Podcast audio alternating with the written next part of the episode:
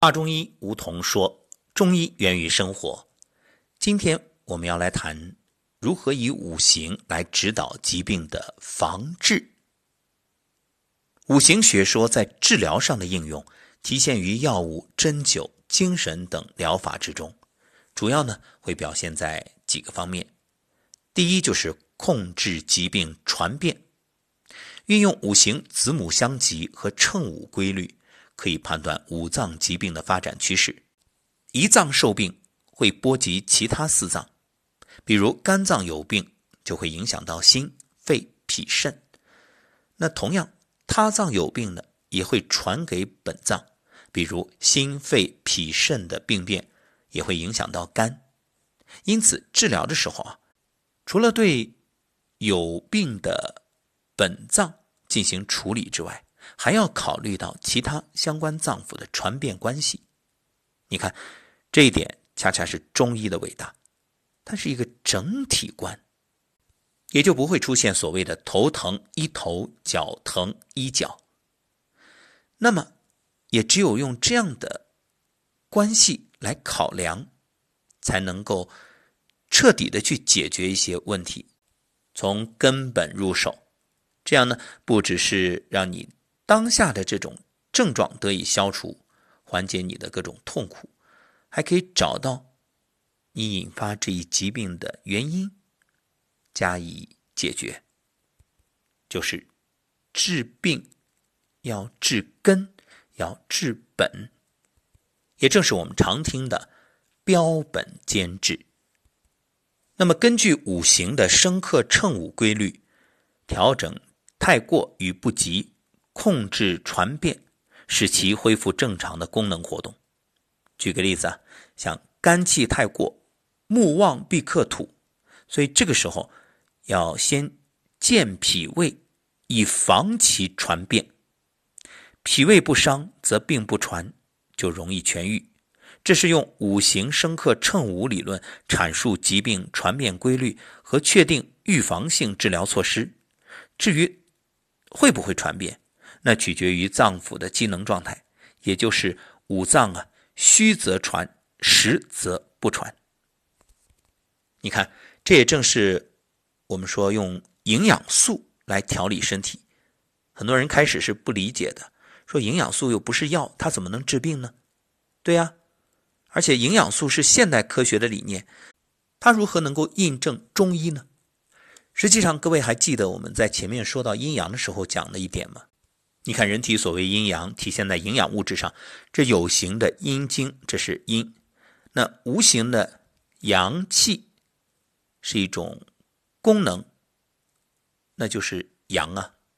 阴阳是相互转变的，所以当你摄入营养物质，它可以转化为人体的功能，也就是转化为阳。那同样，你通过人体的一些功能，它也会转化为阴经储存起来。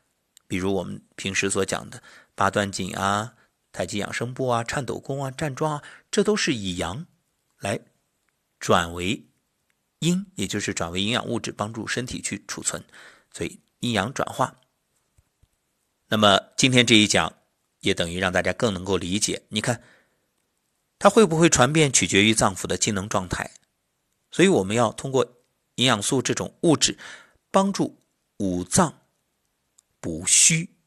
因为它不虚就不会传，也就意味着你等于做好了预防。所以营养素最重要的意义，恰恰是让你不生病。包括你已经有疾病的症状，它也是防患于未然，把你其他的器官先保护起来，防患于未然。这不正是中医的上攻治未病吗？临床中啊。既要掌握疾病在发展传变过程中的生克乘五关系，借以根据这种规律及早的控制传变和指导治疗，防患于未然；又要根据具体病情辨证施治。所以呢，真正在运用的时候啊，活学活用，不能把它当做刻板的公式、机械的套用。那么五行学说的运用，除了可以控制疾病的传变，还可以确定治则治法，就是你要确定一下。怎么来治疗？所以五行学说啊，它是用以说明人体的生理活动、病理现象，综合四诊推断病情。那以此呢，还可以确定治疗原则，制定治疗方法。首先就是根据相生的规律确定治疗原则。临床上运用相生规律治疗疾病，多属于母病及子。其次呢，为子盗母气。基本治疗原则是补母和泻子。用一句口诀来记忆：虚则补其母，实则泻其子。那虚则补其母呢，主要是用于母子关系的虚症，比如肾阴不足，不能滋养肝木，导致肝阴不足，称为水不生木或者水不含木。这个治疗啊，不必直接治肝，而是补肾之虚，因为肾为肝之母，肾水生肝木，所以补肾水以生肝木。再比如肺气虚弱，发展到一定程度呢，会影响脾之健运，而导致脾虚。脾土为母，肺金为子，脾土生肺金，因而可以补脾气，以益肺气的方法来治疗。我们以针灸疗法为例啊，凡是虚症，可以补其所属的母经或母穴，比如肝虚症，取用肾经合穴、水穴、阴谷。或者本经合穴、水穴、曲泉来治疗这些虚症啊，利用母子关系治疗，也就是虚则补其母，相生不及，补母能令子实。那么实则泻其子呢，则用于母子关系的实症，如肝火炽盛有升无降，出现肝实症，肝木是母，心火是子，这种肝之实火的治疗。可以采用泻心法，泻心火就有助于泻肝火。同样是针灸疗法，凡是实症可以泻其所属的子经或子穴，如肝实症可以取心经营穴、火穴、少府，或本经营穴，同样是火穴行间治疗。这就是实则泻其子的意思。临床上运用相生规律来治疗，除了母病及子、子盗母气之外，还有单纯的子病，均可用母子关系加强相生的力量。所以，相生治法的运用主要是掌握母子关系原则呢。虚则补其母，实则泻其子。那么，到底是母虚累子还是子盗母气呢？要想区别这一点啊，你看，如果先有母的症状，那就是母虚累子；先有子的症状。那就是子盗母气，那怎么判断那种单纯的子病呢？如果有子虚久不复原的病史，那这就是单纯的子病。所以三种情况治法相似，但是处方呢有主次之分。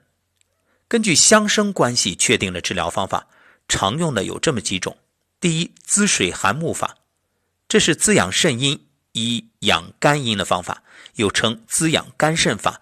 滋补肝肾法，以鬼同源法，适用于肾阴亏损而肝阴不足，肾者肝阳偏亢之症，表现为头目眩晕、眼干目涩、耳鸣全红、口干、五心烦热、腰膝酸软。男子呢是遗精，女子月经不调、舌红苔少、脉细弦硕等。再说说益火补土法。益火补土法呢，是温肾阳而补脾阳的一种方法，又称为温肾健脾法、温补脾肾法，适用于肾阳势微而导致脾阳不振之症，表现为畏寒、四肢不温、纳减腹胀、泄泻、浮肿等。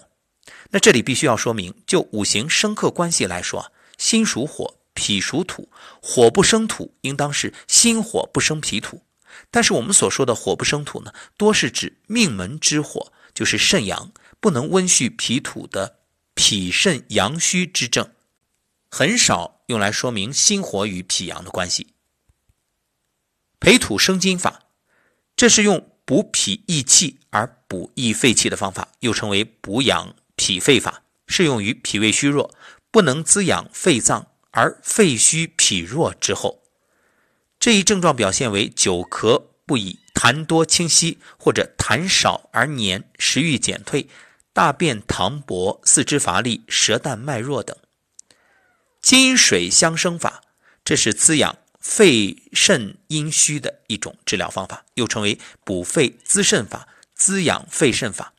金水相生是肺肾同治的方法，有金能生水、水能润金之妙，适用于肺虚不能输布津液以滋肾，或者肾阴不足、精气不能上滋于肺，而导致肺肾阴虚者，表现为咳嗽、气逆、干咳或者咳血、阴哑、骨蒸潮热。口干、盗汗、遗精、腰膝酸软、身体消瘦、舌红苔少、脉细数等。